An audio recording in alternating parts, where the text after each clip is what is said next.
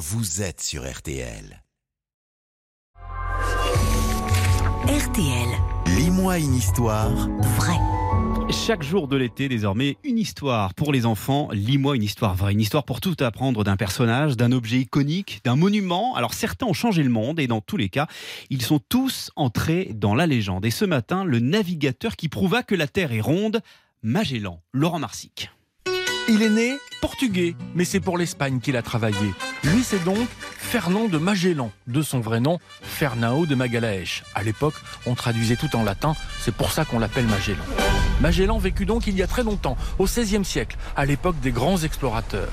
En ce temps-là, les Espagnols et les Portugais se partageaient le monde et ses richesses. Tu penses alors? Tu as raison, mais il y avait surtout les épices, la cannelle, le girofle, la noix de muscade. L'ouest du monde, c'était pour l'Espagne, l'est pour les Portugais.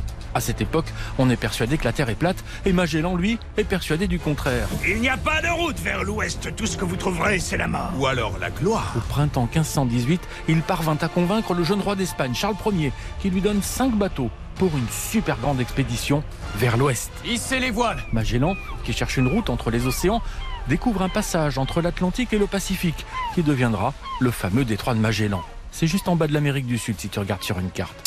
Hélas, le pauvre Fernand ne verra jamais la fin du voyage, il est tué dans une embuscade.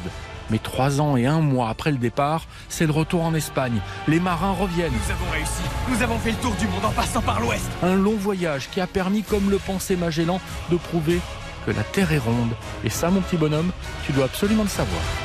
L'épopée Magellan avec Laurent Marsic. Chaque histoire est à retrouver en podcast, histoire lue par les